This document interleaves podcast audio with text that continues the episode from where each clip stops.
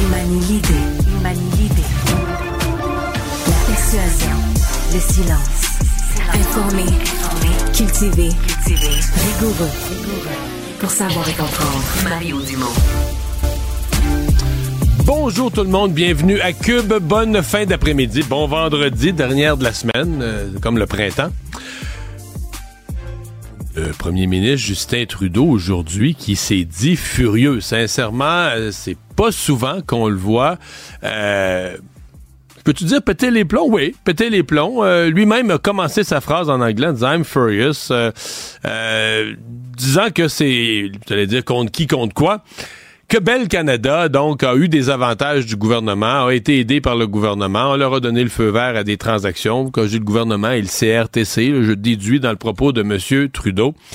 Et comme si Bell ben, avait pas respecté ses engagements, Bell avait décidé euh, de laisser tomber les communautés, même a dit laisser tomber la démocratie jusqu'à un certain point en laissant tomber l'information.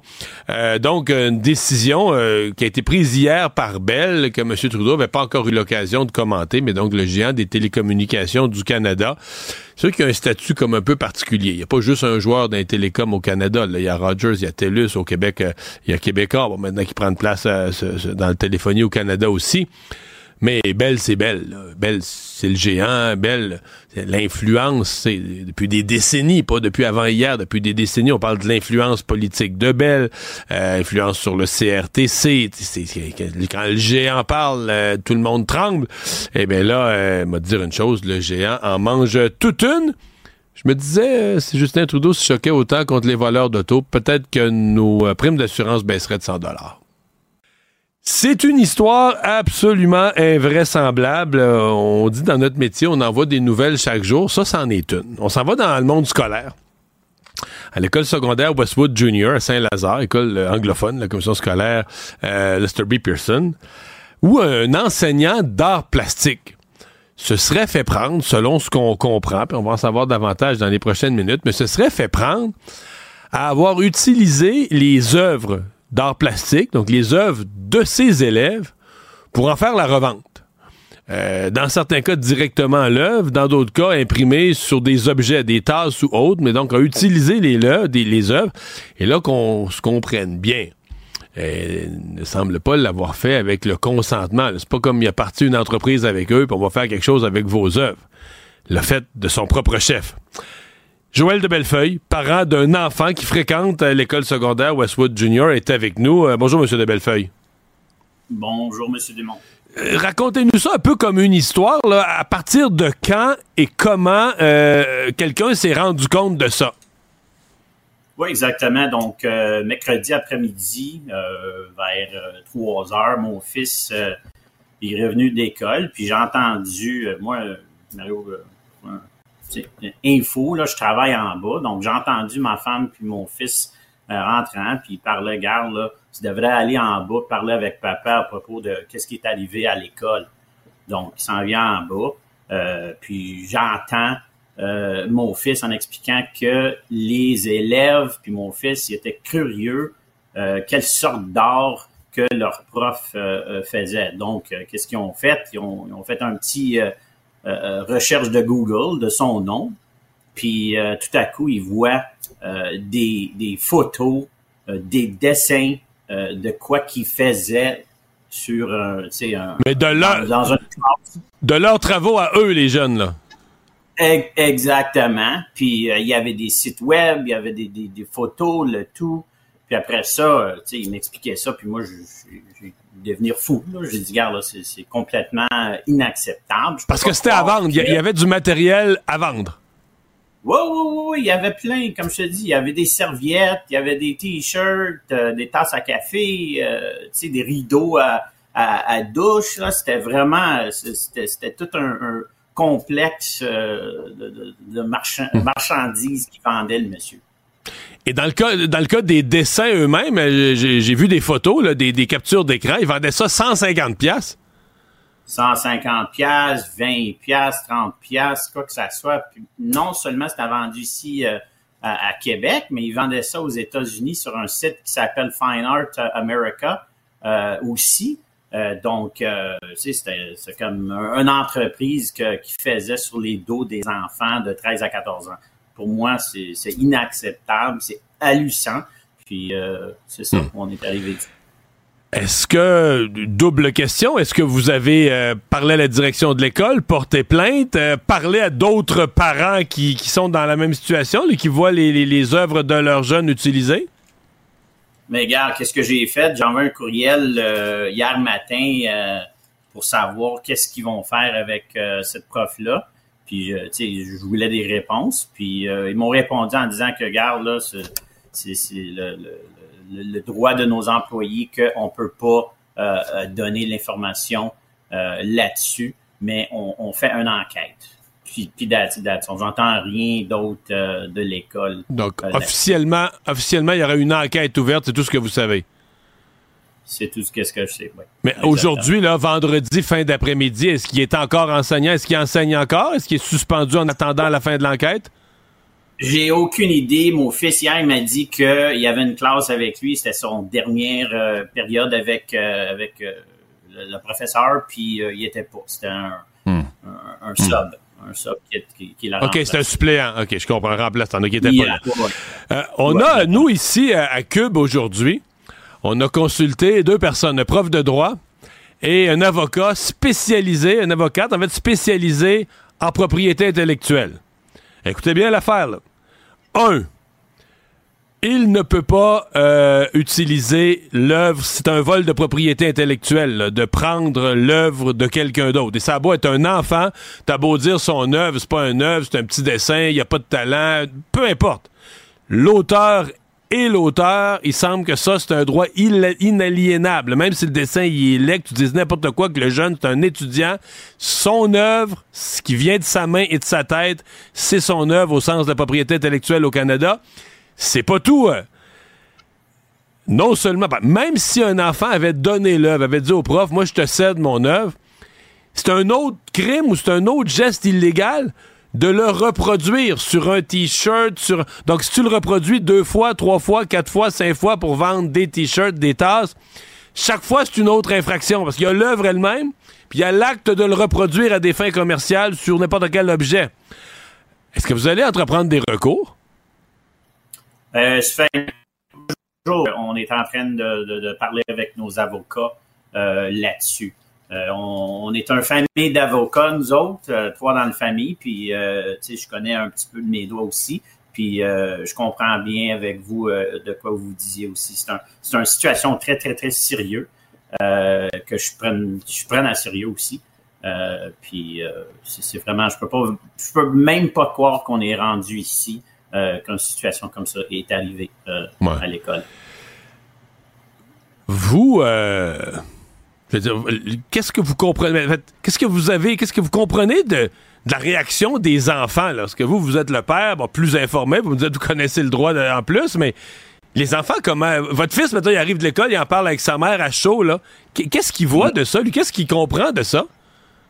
Mais, comme je te dis, il est 13 ans, il est assez smart, puis euh, il était pas content que quelqu'un, euh, son prof, qui, se posait de, de, euh, de, de, ça, qui faisait, qui a fait euh, quelque chose si inexplicable à lui-même, à ses, à ses euh, élèves. Euh, comme je te dis, il était choqué.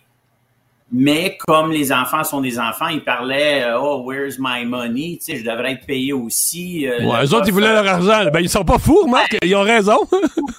oui, ils ont raison, mais en même temps, c'est une situation qui est vraiment sérieuse. C'est comme vous venez juste d'expliquer, il y a plein de démarches que qu'est-ce qui a fait que ça rend de pire en pire euh, illégal, qu'est-ce qui a fait. Puis euh, je, suis bien d'accord avec vous. Là, Êtes-vous en mesure, parce que là, bon, vous, mettons, vous arrivez sur le site, là, ben là, vous voyez des choses qui sont à vendre. Êtes-vous en mesure, parce que je, tout ça est récent, vous l'avez découvert mercredi, on est vendredi, là.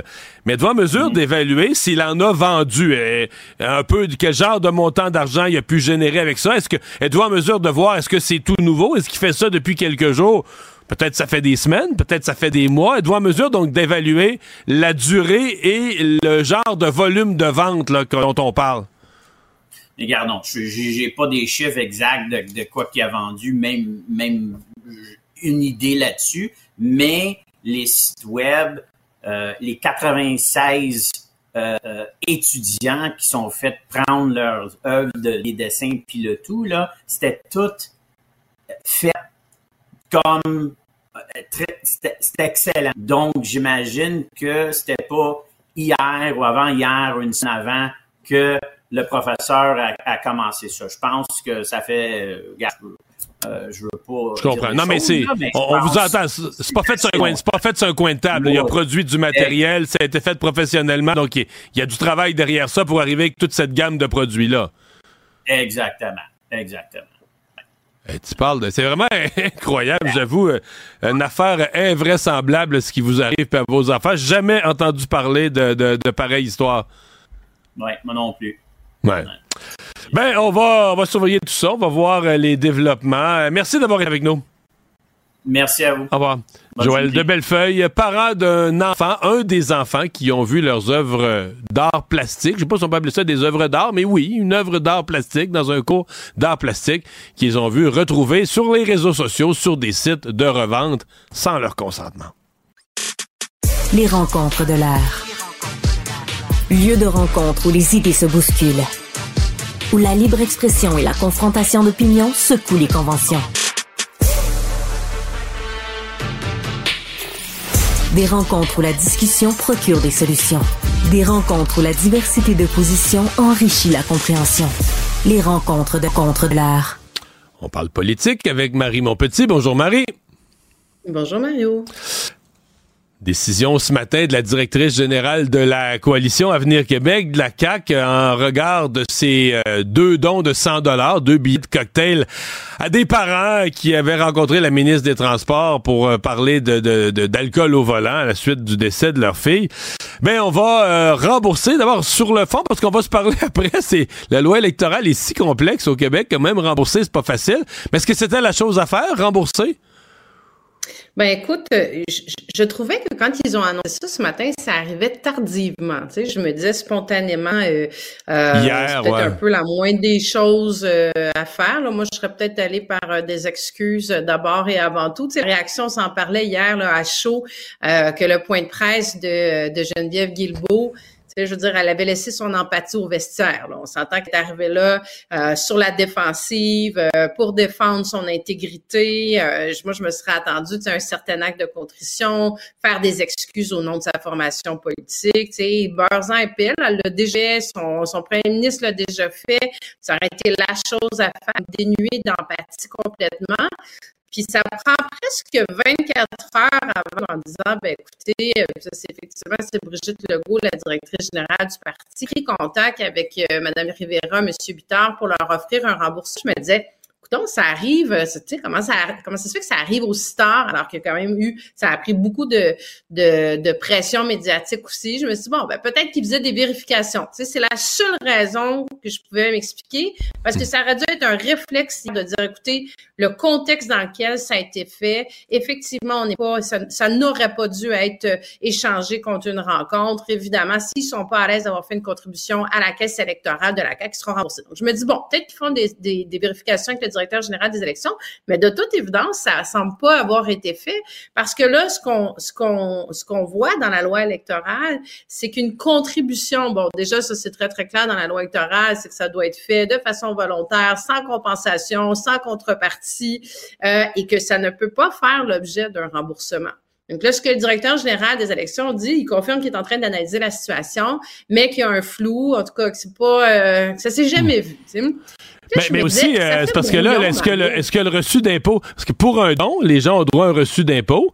À cette date-ci, moi, je serais pas surpris au 9 février que le reçu d'impôt ait été mis pour les impôts de l'année, de l'année, de l'année passée, mais pour faire son rapport d'impôt de ce Non, mais rappelle-toi, Mario, qu'au provincial, les dons provinciaux, il n'y a pas de, il n'y a pas de, de reçu d'impôt. Il y en a, un quand tu fais un don. Non, oh mon Dieu, ça fait depuis, eh ben, depuis 2013, depuis que la loi a été changée. depuis, que c'est juste 100, depuis que c'est juste 100 dollars, il n'y a plus aucun reçu d'impôt. Quand c'est 100 pièces, c'est 100 pièces. Il y a pas, il y a, puis tu reçois, excuse mois, tu reçois un reçu d'impôt qui te dit que tu as contribué au niveau de 100 dollars, mais que ce n'est pas déductible euh, comme un, au oh, niveau de tes Ça m'avait échappé. Donc, avec la nouvelle, avec les, les, en ne donnant que 100 dollars, tu le donnes vraiment de ta poche, tu n'as plus de retour d'impôt. Tu le donnes de ta poche. C'est pas comme au fédéral puis au municipal où euh, euh tu peux donner, je pense, 300 dollars au municipal puis tu as quand même une partie qui revient dans tes poches. Puis c'est beaucoup comme ça d'ailleurs que les, les, partis politiques le mettent de l'avant. Hein. Au fédéral aussi, c'est ah, donnez-nous temps, mais là, rappelez-vous. Mais à Québec, à Québec, c'était comme ça avant aussi, là.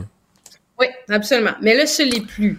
Donc, euh, l'enjeu, il est pas là. L'enjeu, il est vraiment sur ce qui est écrit dans la loi, de ce que je comprends. Mais je me disais, tu sais, la personne qui a pris la parole, c'est quand même la directrice générale de la CAQ. C'est la personne dans un parti politique qui doit maîtriser la loi électorale, justement, plus par rapport à ça, à ces contributions-là. C'est la personne dans tous les partis, puis je pense pas que la CAQ fait exception. c'est la directrice générale qui a un lien direct avec le directeur. Tu sais, il y a toujours une personne ressource là, pour les partis qui peuvent être contactés quand il y a un doute sur, euh, tu sais, il y a tellement d'affaires au niveau de au niveau de la loi électorale. Euh, donc, cette personne-là a une personne ressource. Tu sais, je me dis, ça fait ça fait brouillon encore. Je peux pas le dire hmm. autrement. Ça fait encore improvisation.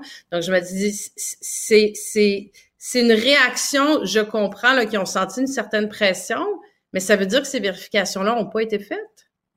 Mais là, ce que j'ai compris, c'est que la façon de rembourser, finalement, ils se sont entendus avec la famille parce que ça va être un don à l'organisme.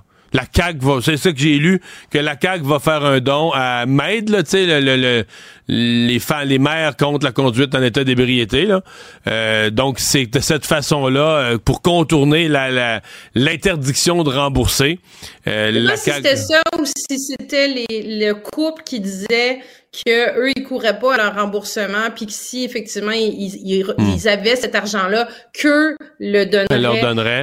Euh, à l'organisme. Ben, de toute façon, je pense que le remboursement a même pas l'air d'être même pas l'air d'être d'être faisable. Lundi cas, ça donc, je trouvais une autre couche à cette espèce de de, de, chaos autour de toutes ces contributions. J'avoue que je, je trouve la loi bizarre que tu puisses pas rembourser ou donner l'argent. C'est quand même en tout cas mais bon, il doit y avoir une raison pourquoi ça a été mis. Euh, ah, il doit y avoir des enjeux d'éthique, puis de chèques, puis de, de ouais, je sais pas pourquoi. C'est bien, bien compliqué tout ça. non, mais la loi électorale est rendue incroyablement compliquée. Tu peux même pas donner aux partis, il faut que tu donnes au DGE. Dans le fond, les, citoyens donnent au DGE qui redonnent aux partis. C'est rendu toute une de bureaucratie. tu savais, Mario, le nombre de, de, de je vais dire, de tatouinages pour, euh, qui, qui sont faits parce que euh, la dame qui a un certain âge, ben, c'est un peu comme la, c'est la loi électorale de façon générale tu sais, la dame d'un certain âge qui était qui a 85 ans, qui est habituée de toute sa vie de signer avec le nom de son mari, euh, puis qui fait un don de, je sais ah pas, 10 piastres ou 20 piastres dans un souper spaghetti. Tu sais que le directeur général des élections, il les appelle, là, puis on est limite sur de la fraude, là, tu sais. Comme, puis il harcèle le, pauvre, le pauvre citoyen qui a voulu Parce que c'est pas le même nom que sa carte d'assurance maladie. Non, je sais, je sais.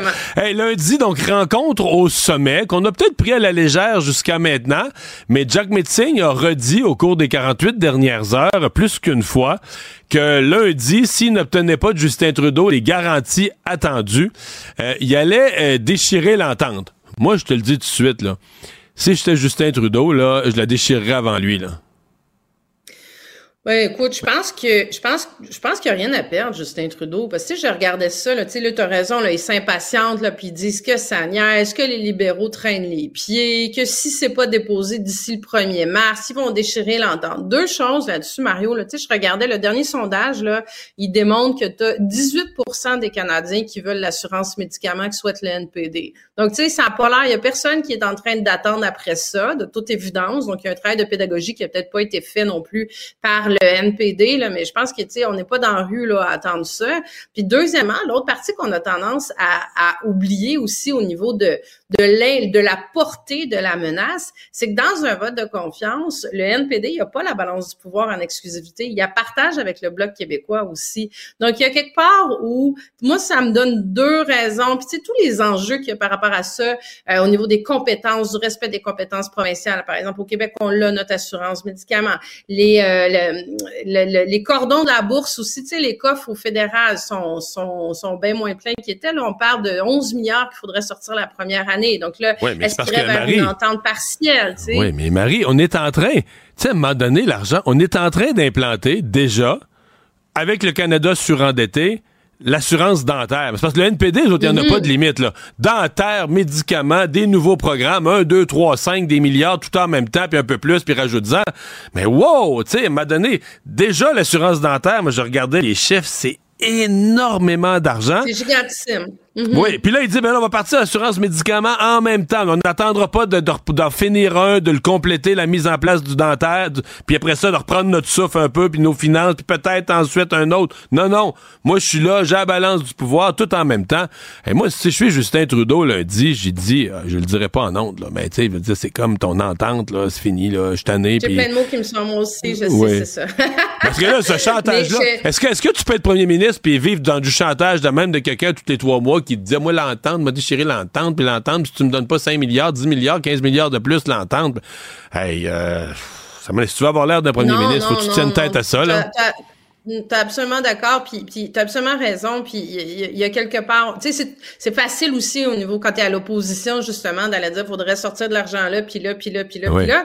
Mais tu sais, il y a quelque part aussi où là, ce qu'on comprend, c'est que euh, ça s'énerve, ça s'énerve au, caucus du NPD là, parce que eux, le tiers, tu sais, c'est là, c'est eux là qui commencent à être stressés par la montée du Parti conservateur. Tu sais, c'est les, les, fameux nervous, nervous Nellies dont on parle, les députés qui regardent les sondages, puis qui se disent, ah ok, je mon, mon comté tombe aux mains du Parti conservateur conservateurs demain matin.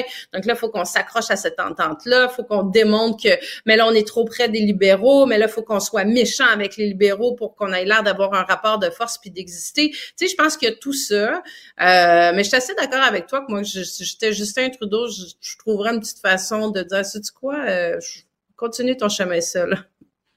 Merci Marie, bonne fin de semaine. À toi aussi, Mario.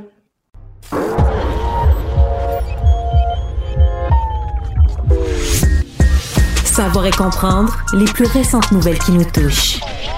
Tout savoir en 24 minutes. minutes.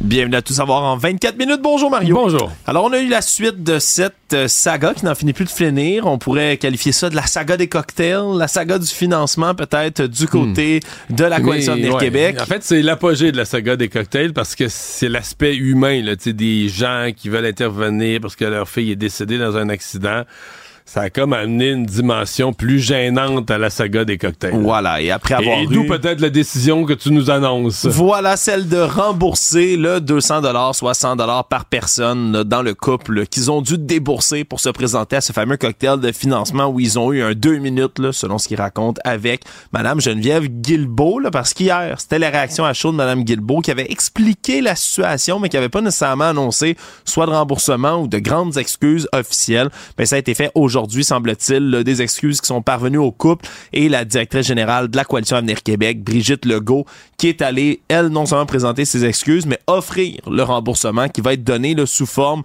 de don à un organisme, justement, qui lutte pour la même cause, pour laquelle lutte également le couple Rivera-Bittard, soit celui ben, d'abaisser la limite légale pour l'alcool au volant, eux qui ont perdu leur fille, effectivement, là, dans un accident, là, au moins d'un chauffeur en état d'ébriété. Donc, euh, c'est peut-être, là, on a peut-être réussi à remettre un peu le couvercle sur la marmite du côté de la Coalition de Québec. Ce que je comprends, c'est que c'est même pas possible de rembourser. La loi, écoute, je, je reconnais que j'apprends ça, ça me paraît un peu absurde. Il y a peut-être des raisons que j'ignore. Parce que la nouvelle loi électorale, là, tout, strict. tout ce qui est après la commission Charbonneau, on appelle plus ça strict. C'est complètement fou. Parce que les gens peuvent plus vraiment donner aux partis politiques. Oui, on dit on donne à, au PQ, on donne à la CAQ, on donne à, Québec solidaire. Mais la fois, on donne au DGE à l'attention de. Pour pas que les partis reçoivent eux-mêmes l'argent, il y a quand même un transit, un mécanisme de transit. Et là, ce mécanisme-là, semblerait-il, ne, ça là que dans la loi, c'est écrit que c'est non remboursable.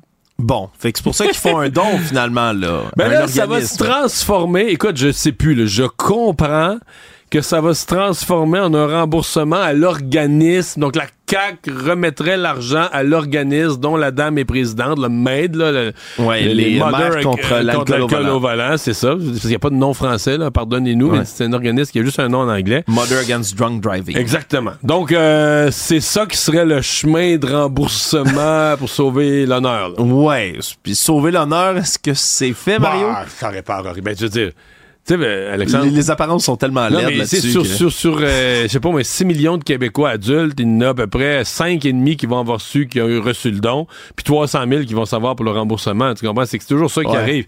C'est la nouvelle, les caricaturistes sont caricaturés là-dessus, tout le monde en a parlé, puis là, le lendemain, ils disent, ah, on va remettre l'argent. Ouais, c'est ça, tu sais, ça fait. Ça, ça probablement que oui, ça a un effet pour calmer le jeu après coup, là, puis faire que la nouvelle dure moins longtemps.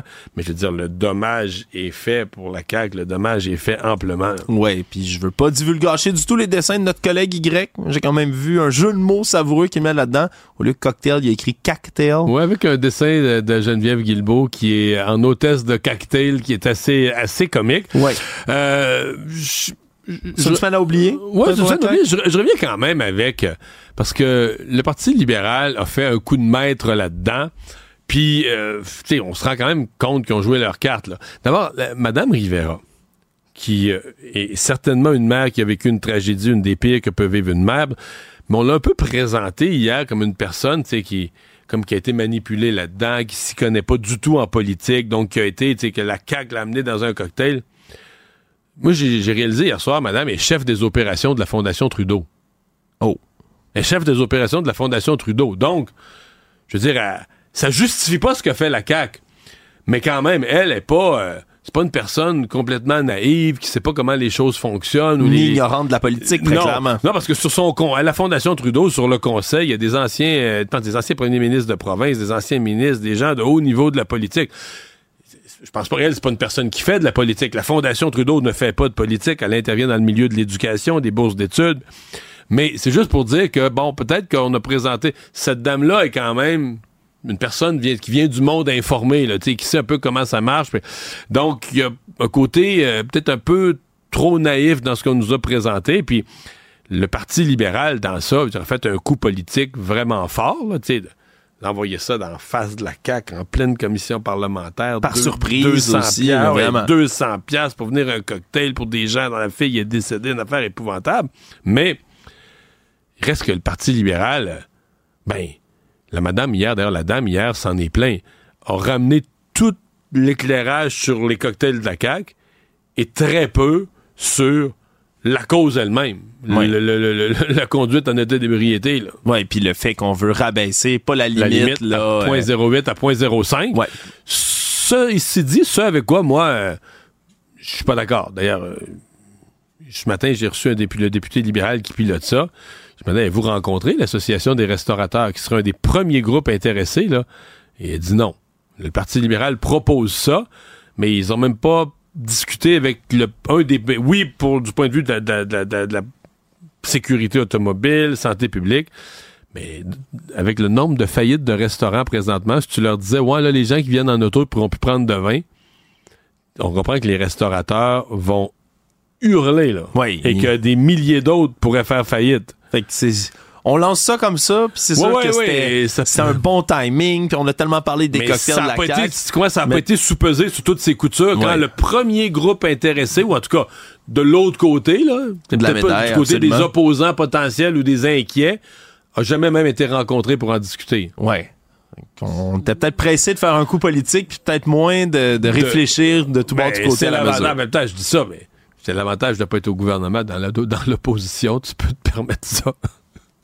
Savoir et comprendre, tout savoir en 24 minutes. Bon, Mario, maintenant, l'histoire qui a retenu assurément, je pense, le plus d'attention aujourd'hui parce que je t'avoue, là, moi, je capote. Ça, ça, fait longtemps que tu fais de la politique, ça fait longtemps que tu fais des médias. As-tu déjà vu une histoire jamais comme vu, Jamais vu une affaire de même. Bon, ben, on a une première. C'est incroyable. Une première, Allons-y. Une première pour Mario Dumont, pour moi et assurément pour vous à la maison. L'histoire qui est sortie aujourd'hui, là, plutôt du côté des médias anglophones, soit à CTV, qui concerne une école, l'école secondaire Westwood Junior Saint-Lazare, dans laquelle, semble-t-il, qu'il y a un enseignant d'art plastique, là, M. Mario Perron, qui s'est mis à l'insu complet de ses élèves, de, semble-t-il, de l'établissement. Sans permission, sans consultation. Aucune. S'est mis à prendre les œuvres d'art conçues par ses élèves dans son cours, puis à faire de la marchandise avec, en bon, en bon français, de la merch avec l'art, les œuvres d'art de ses élèves, puis à vendre ça sur Internet. Donc, dans certains cas, il vend l'œuvre elle-même, le dessin lui-même, il y en a quelques-unes. Oui, mais après dans d'autres cas, il fait des... Des imprimés, des chandails, des tasses de café, même des couvertures là pour iPhone, sur lesquelles tu peux voir ben, l'œuvre d'art en question.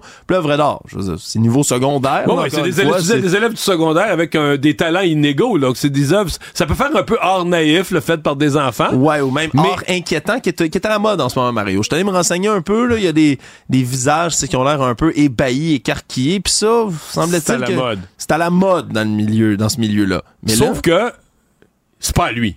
Ben, c'est non seulement, non seulement c'est excessivement bizarre qu'un prof d'art plastique se mette à prendre les œuvres de ses élèves comme ça puis à les vendre, mais après ça, je veux dire, c'est pas à lui. On lui a pas donné les œuvres en question. Fait que déjà là, ben, il y a un problème au niveau de la propriété intellectuelle. Et donc, aujourd'hui, tu t'es intéressé à la question de la propriété intellectuelle au point où tu es allé consulter des, avocats, des experts. Ben exactement. J'ai consulté divers avocats, puis eux, ce qui me parlaient, puis profs de droit aussi. Mais non Sans nuance, là. Hein? Ben, un, peu importe l'âge, l'origine ethnique de la personne, votre sexe, peu son importe statut d'élève, d'étudiant, on n'en a rien à cirer. Si c'est vous qui avez fait l'œuvre, c'est à vous. Ça vous appartient. Et à la propriété intellectuelle, le droit d'auteur, ben, c'est à toi. Ben oui, à moins que tu le cèdes volontairement à quelqu'un, ce qui a pas l'air du tout d'avoir été fait dans ce cas-ci, étant donné que c'est des élèves eux-mêmes qui ont retrouvé sur un moteur de recherche, en hmm. tapant le nom de leur prof, qui ont réussi à trouver le site en question. Mais t'as cherché plus loin. Donc, il y a déjà une infraction à prendre l'œuvre de quelqu'un. Mais même s'il l'avait cédé, dis, regarde, je te fais un dessin, puis je te signe que je cède à mon prof le dessin. Oui, voilà, tu même, tu me l'achètes, là, mettons, le, mettons, tu l'achètes. le dessin, 10 piastres, tu le prends. Après ça, si tu veux faire des imprimés de, de cette œuvre-là, mais t'as pas plus le droit, ça te prend d'autres autorisations après ça. Fait que là, on n'est plus même dans le droit de, dans le droit d'auteur ou dans la propriété intellectuelle, on est dans le droit moral, ni plus ni moins, dans lequel ben, on peut pas, on peut juste pas redonner comme ça sans autorisation. Sans une entente sur des redevances sur chaque t-shirt ou ben, sur, des droits. Puis là, peu importe qu'il en ait vendu 0 ou 2 millions, le problème reste entier. Puis à chaque fois qu'il fait une impression, chaque fois qu'il va sortir une tasse avec le dessin dessus, mais c'est une autre infraction, théoriquement. Donc c'est vraiment un dossier étrange. Le centre de service scolaire qui est responsable de l'école en question, le centre de service Lester B. Pearson, a pas voulu confirmer aujourd'hui si l'enseignant a été suspendu, confirme qu'une enquête administrative... Mais on... a parlé ici à un des un père de famille dont le jeune est arrivé mercredi avec l'histoire et tu sais pas quoi, mon prof, blablabla. Euh, le jeune dit qu'hier, c'était un remplaçant. Dans la classe de cet enseignant-là, c'était un suppléant. Oh. Hier. C'est tout ce qu'on sait. Bon. Mais le, parent a la même information, c'est-à-dire, on reconnaît qu'il y a une enquête, mais on donne aucun détail sur l'état de l'enquête, le statut de l'enseignant suspendu, pas suspendu temporairement ou pas, on dit rien. Ben, pour l'instant, on sait rien, mais, pour la suite... Pas, ils peuvent pas, pas le suspendre. Ben, je peux, moi, je peux croire. Très certainement, je peux pas croire que, c'est pas quelque chose qui va arriver, mais la suite de l'histoire va être intéressante. Un, à savoir qu'est-ce que va faire l'école, qu'est-ce que va faire le centre de services scolaires, mais deux, qu'est-ce que vont faire les parents? Parce que moi, là, une des avocates avec qui je me suis entretenu aujourd'hui, elle, c'était sans équivoque, elle a dit, ben là, elle dit, je sais pas ce que les parents attendent pour se regrouper ensemble, puis poursuivre. Poursuivre le prof. Il n'y a pas le droit de faire ça, au nom de leurs élèves, au nom de leurs enfants allez poursuivre. ça aussi, c'est une option, là, peut-être, là, pour les parents. Je sais pas ce que la loi ou un juge dirait, euh, parce que usurper les droits d'auteur d'une personne, euh, c'est une chose. Mais quand tu es en relation d'autorité avec des mineurs, tu sais, t'as as comme deux aspects. Ben t'exploites des mineurs. Donc, non, surtout, t'es un adulte majeur, t'exploites des mineurs. Et deux, t'es en position d'autorité. C'est un peu comme dans les, crimes sexuels. Tu sais, il y a comme un facteur aggravant, dire que t'as utilisé ta position d'autorité. Je sais pas, écoute, c'est une cause, c'est une affaire de fou, c'est une affaire absolument invraisemblable. Oui, puis honnêtement sans précédent, je peux te dire que là, en or plastique, ça se fait. J'imagine pas. C'est quoi la prochaine affaire? un, prof de musique va enregistrer ses élèves, va vendre des CD. Honnêtement, je, je sais plus, Mario. J'ai hâte de voir ce qui va sortir de tout ça. D'après moi, il n'y aurait pas eu beaucoup d'argent à faire avec mes œuvres en or plastique, moi, par exemple. Ouais, les miennes non plus, Mario. J'étais vraiment mauvais. J'étais le pire de l'école. Un beau sucrier que t'as fait, selon ce que j'ai J'ai fait un sucrier dont on se moquait encore au bal des finissants en secondaire 5. Un sucrier que j'avais fait en secondaire 1 ou 2, puis il était encore l'objet de moquerie trois ans et demi, quatre ans plus tard. Tu l'as-tu encore? Non. Je suis déçu. C'est parce que, ce que le couvercle, il fitait pas avec. Il, il, arrivait pas, il arrivait pas à plonge sur le sucrier. J'aimerais ça qu'on l'aille ici en plein milieu de la table. C'était dégueulasse, incroyable, affreux. Actualité. Le premier ministre Justin Trudeau a réagi aujourd'hui à ses coupes régionales annoncées. Ben, OK. Péter je, les recommence, plombs? Je recommence. c'est fâché pas mal. Il était en beau joie le vert. Je dois dire ça, Eh, en beau oui, joie oui, le vert. Mais Justin Trudeau, ouais, qui a réagi, là, parce qu'hier, on avait déjà eu la réaction là, de la ministre du patrimoine, Pascal Saint-Onge, qui s'était dit là, vraiment frustré de voir qu'on a coupé le 4800 emplois chez BCE. On vend 45 des stations de radio régionales. A dénoncé, évidemment, dans un contexte difficile pour les médias. Tout ça, Là, quand M. Trudeau s'en est mêlé, lui, il a qualifié ça là, de garbage decision en anglais. Oui, on va le traduire librement, décision de merde. C'est vraiment les mots qu'il a employés en disant qu'il était vraiment frustré, là, énervé parce qu'il En vient de se il a passer. dit, il a commencé sa réponse en disant I'm furious. Ouais, I'm Je suis furieux. Puis après ça, I'm pretty pissed off about what happened. Je suis pas mal frustré, là, énervé, échaudé par tout ce qui vient de se passer. Et là, ben, a encore une fois, ben, dénoncé ces décisions-là. Surtout, il a rappelé un peu ce qu'avait dit la ministre du patrimoine en disant que ben, Bell, on leur avait octroyé là, certains avantages, justement. Ouais, et là, là, il ressort, par exemple, que dans le, un changement aux lois, on avait donné un crédit, là, on avait donné un, et que ça, ça représentait pour Bell 40 millions, là, juste un amendement à une loi.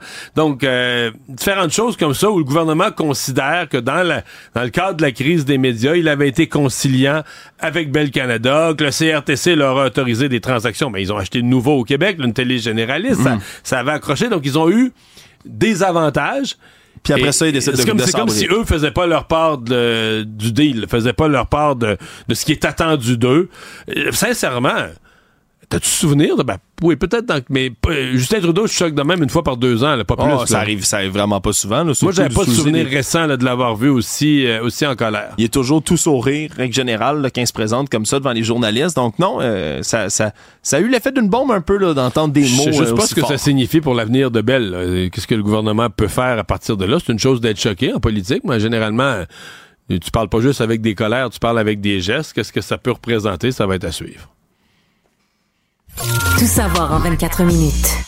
Si on passe dans les décisions judiciaires, euh, Noah Corson, qui était l'un de ces jeunes hockeyeurs là, qui était mêlé à une histoire là, de viol collectif contre une adolescente, ben, a été reconnu coupable lui aussi, tout comme les deux autres hockeyeurs mineurs là, avec lesquels il était jugé. Si on nomme C'est pas l'affaire d'Hockey Canada Junior là, à London. Là. C'est Non, pas ça. C'est autre- une autre histoire qui, qui a bien des Une ressemblances. parenté, là, ouais, c'est ça. Ouais, qui se déroulait plus tôt, celle-là à l'automne 2016, là, trois jeunes qui étaient à la brasserie sportive là, La Cage, qui se sont ensuite là échaudés ensemble, dirigés chez une adolescente que un des trois jeunes hommes avait déjà fréquenté auparavant, une jeune de 15 ans. là. Puis ensuite, ben l'ont agressé sexuellement à trois, selon la version qui a été retenue par la cour. Et là, on peut pas nommer, on se comprend, les deux autres jeunes hommes qui eux étaient mineurs au moment des faits, mais Noah Lee Jete Corson, de son nom complet, lui avait 18 ans à ce moment-là. C'est surtout aujourd'hui ce qui a été ramené devant le tribunal pour justifier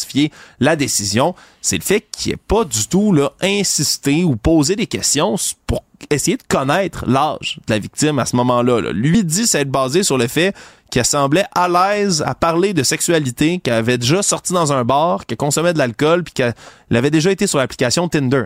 Il n'a jamais demandé, semble-t-il, ni consentement explicite, ni l'âge de la jeune fille en question, disant croire qu'ils étaient dans son appartement alors qu'elle était chez ses parents lorsque ça s'est déroulé. Donc on a euh, entendu soupir de soulagement du côté de la famille, de la victime et de la victime elle-même qui était présente aujourd'hui. On a fait savoir du côté de la défense que le client ben, en- est en désaccord avec la décision, mais bon, le jugement a été rendu là, cette fois-ci dans cette cause-là. Tout savoir en 24 minutes. aussi dans les affaires. Euh, Aujourd'hui, après euh, peut-être un petit accalmie dans les fusillades à Montréal, ça a repris de plus belle en plein jour dans un stationnement commercial de Laval aujourd'hui. Un homme de 35 ans là, qui a été la cible d'une tentative de meurtre alors qu'il visitait un chantier d'un nouveau restaurant, était avec quelqu'un, se dirige vers son véhicule, embarque dedans. Et honnêtement, un miraculé, Mario, là, pour cet homme-là. Parce que quand on voit les images, c'est une rafale de trous. Là. Ouais, selon les témoins sur place, là, ils disent là, que la, la- la- la tentative, l'assassin présumé a tenté là, de tirer l'entièreté de son chargeur. là. On parle d'une dizaine, quinzaine de balles faciles. On les voit dans la vitre du véhicule alors qu'il s'approchait directement à côté. Mais la victime, dans ce cas-ci, a réussi à se sauver par le côté passager alors que l'assaillant dans cette histoire-là, lui est embarqué dans une voiture avec un complice et ils ont pris la fuite immédiatement après. Euh, mais vraiment une blessure, semble-t-il, légère au bras pour la personne, l'homme de 35 ans, et pas plus pour l'instant. Donc vraiment, là, au vu du nombre de balles qui a été tirées, Mario, vraiment, vraiment très, très chanceux de s'en être tiré là, avec aussi peu de blessures. Peut-être que celui qui, celui qui revient avec un échec, qui a raté son coup, va être moins chanceux. Là. Ouais, je sais pas comment ça se passe exactement dans les milieux criminalisés, Mario. D'un film, d'un film, quand tu reviens bredouille, que t'as tout raté, là, que t'as tout foiré comme ça, euh, c'est pas des félicitations que t'obtiens. Ouais, quand, quand tu hmm. manques autant de balles, surtout là. Mais euh, moi, je suis toujours quand même renversé, c'est parce que c'est en plein jour dans un ben, stationnement commercial. En plein jour dans un stationnement je sais que certains disent ah mais c'est des pros. Non là tu peux avoir des balles perdues une balle qui frappe du métal qui rebondit c'est en rate 10 là. c'est tellement dangereux pour puis là, je parle même pas du stress, tu sais, que si t'étais pas loin, t'entends ça, mais juste, c'est dangereux physiquement euh, d'avoir des victimes collatérales, des victimes innocentes, ça n'a pas de bon sens. Ouais, puis ça s'est déjà vu à Montréal. Il y a une jeune ben femme là, qui ben était décédée là, euh, il, y a, il y a quelques temps de cela, justement, là, à Montréal. Donc, heureusement, dans ce cas-ci, là, plus de peur que de mal, mais quand même, une autre fusillade en plein jour dans la grande agglomération de Montréal. Économie. Un nouveau recours collectif est intenté contre l'entreprise montréalaise. Ça me fait toujours sourire quand je dis ces mots-là. L'entreprise montréalaise MindGeek, là, parce qu'on dit montréalaise, son siège social est ici, mais quelle entreprise tentaculaire qu'est MindGeek, que vous connaissez plus fort probablement pour Pornhub, hein, l'un des plus grands sites pornographiques du monde et d'autres sites qu'elle possède. Et là, c'est un grand recours collectif qui est déposé aux États-Unis, sur devant le district central de Californie. Et ça vise, cette action collective-là, les, femmes, entre autres, qui auraient été victimes de tout ça, là, celles qui, entre autres, ben, auraient été âgées de moins de 18 ans lorsqu'elles auraient participé à une vidéo qui s'est retrouvée sur un des très nombreux sites, là, j'ai nommerai pas tous, qui appartiennent à MindGeek, des sites pornographiques. Donc, vont pouvoir se signaler pour participer à l'action collective qui va viser MindGeek, qui a déjà été ciblé en décembre 2023, je, me, rappelle, pour une autre action, celle-là là, pour ne pas avoir été assez proactive pour retirer de ses sites Internet des scènes qui mettaient entre autres des agressions sexuelles, ni plus ni moins, avait été condamnée à verser 1,85 million de dollars aux autorités américaines. Mais là, pour une action collective, tout dépendamment du nombre de gens, j'ai dit des femmes, ça peut être des hommes aussi, là, qui se joindraient à l'action collective, ben, ça pourrait devoir coûter très, très cher à MindGeek sur un autre procès très suivi. Le monde. En terminant, les, dans les affaires internationales et surtout américaines, on a dû réagir aujourd'hui du côté de la Maison-Blanche à un rapport d'enquête qui ben euh, quel rapport? Ben, a pas eu l'effet escompté là. C'est spécial parce qu'à l'origine c'est un rapport d'enquête qui visait les documents classifiés que Joe Biden avait rapportés chez lui alors qu'il était on se souviendra vice-président de Barack Obama devenu entre-temps ben, simple citoyen. Et c'est dans les mêmes affaires là, que Donald Trump a été emmêlé c'est-à-dire de ramener des documents confidentiels chez soi. La différence c'est quand ils ont demandé à Trump ces documents à Mar-a-Lago il a refusé de collaborer. Oui. Et là Joe il a refusé de laisser entrer les, les, les gens de, du gouvernement pour vérifier, alors que Joe Biden a collaboré avec la Je pense pas en avoir, mais peut-être. Puis là, finalement, ils ont vérifié, il y en avait. Il y en avait quelques-uns. Mais il a collaboré. Et là, ben, le, le, le dossier d'enquête, ben, c'est ce qu'ils disent. Ils disent qu'il n'y a pas de poursuite qui devrait avoir lieu contre Biden, que tout ça a été fait de bonne foi, mais ils qualifient dedans, puis c'est là la bombe d'un homme âgé, sympathique, bien intentionné, mais avec une mauvaise mémoire. Et, là, il y a du détail sur le fait qu'il oublie tout. Là. Ouais, sur le détail qu'il oublie tout, que c'est un homme vieillissant, puis c'est des impressions qu'on peut avoir, bien évidemment. mais il, se souvient plus des il se souvient plus des, premières années, des premiers jours qu'il était vice-président, il se souvient plus de la date qu'il a fini comme vice-président, il se souvient plus de rien. Ouais, et même qu'il se souviendrait pas de la date de la mort de son fils Beau, là. Beau Biden, qui est décédé. On se souviendra, il se souviendrait pas, selon le rapport d'enquête, de la, de la date du décès de son propre fils. Ce dont quoi s'est défendu Joe Biden, visiblement ému lorsqu'il a pris la parole pour réagir à tout ça. Et là, plus tard aujourd'hui, c'était la vice-présidente Kamala Harris qui est sortie pour dénoncer un, rapport d'enquête que qualifie de gratuit, déplacé, avec des motivations politiques. C'est sûr Sauf que... moi, aujourd'hui, quand je fais des reportages là-dessus à LCN, je suis obligé de ressortir toute une série de de gaffe. Mais d'occasion monsieur. Écoute, la semaine passée, c'est quand même pas banal au Nevada, à Las Vegas, là. Tu sais, il parle de, du G7, de sa participation au G7, puis tout ça. Puis il parle de Mitterrand. Comme quoi, c'est le président français. Euh, plutôt que Macron. Tu sais, qu'il était à 30 quelques années d'écart. Oui, il est pas proche. Euh, puis dans le début de sa phrase, il parle Mitterrand from Germany, donc d'Allemagne. Là, là-dessus, sur celle-là, il se reprend. Là, là, from France. Puis là, finalement, il a, il a les yeux à moitié fermés. À un moment donné, il y a un œil qui ferme. L'autre Il a là, tu sais pas, il a l'air fatigué, perdu? À un moment donné, il parle plus. Il a, il a deux yeux fermés, puis tu comme il réfléchit ou. Ouais, c'est honnêtement, c'est pas euh, c'est pas un très bon look, je vais le dire comme ça, pour le président américain qui a 81 ans maintenant et qui va, selon toute vraisemblance, à moins d'un revirement dramatique, mais concourir pour la présidentielle américaine pour, demander quatre autres années. Tout ça contre qui? Un homme de 77 ans. Qui en perd des bouts lui aussi, là. Qui en perd des bouts lui aussi. Il y a de plus en plus de vidéos sur lui qui se trompe de nom, il parle d'autre chose. Peut-être qu'à la fin de la campagne, ils vont être en marchette, Mario. Résumé l'actualité en 24 minutes, c'est mission accomplie. Pour savoir ce qu'il y a à comprendre, Mario Dumont. Isabelle Maréchal. Tous les trois mois, il faut que tu arrives avec un nouveau produit. Là. Tout le temps, tout le temps, tout le temps, tout le temps. Mario Dumont. Comme on dit en Québécois que ça a fessé, là. La rencontre, Maréchal Dumont. Je sais pas comment on va y arriver.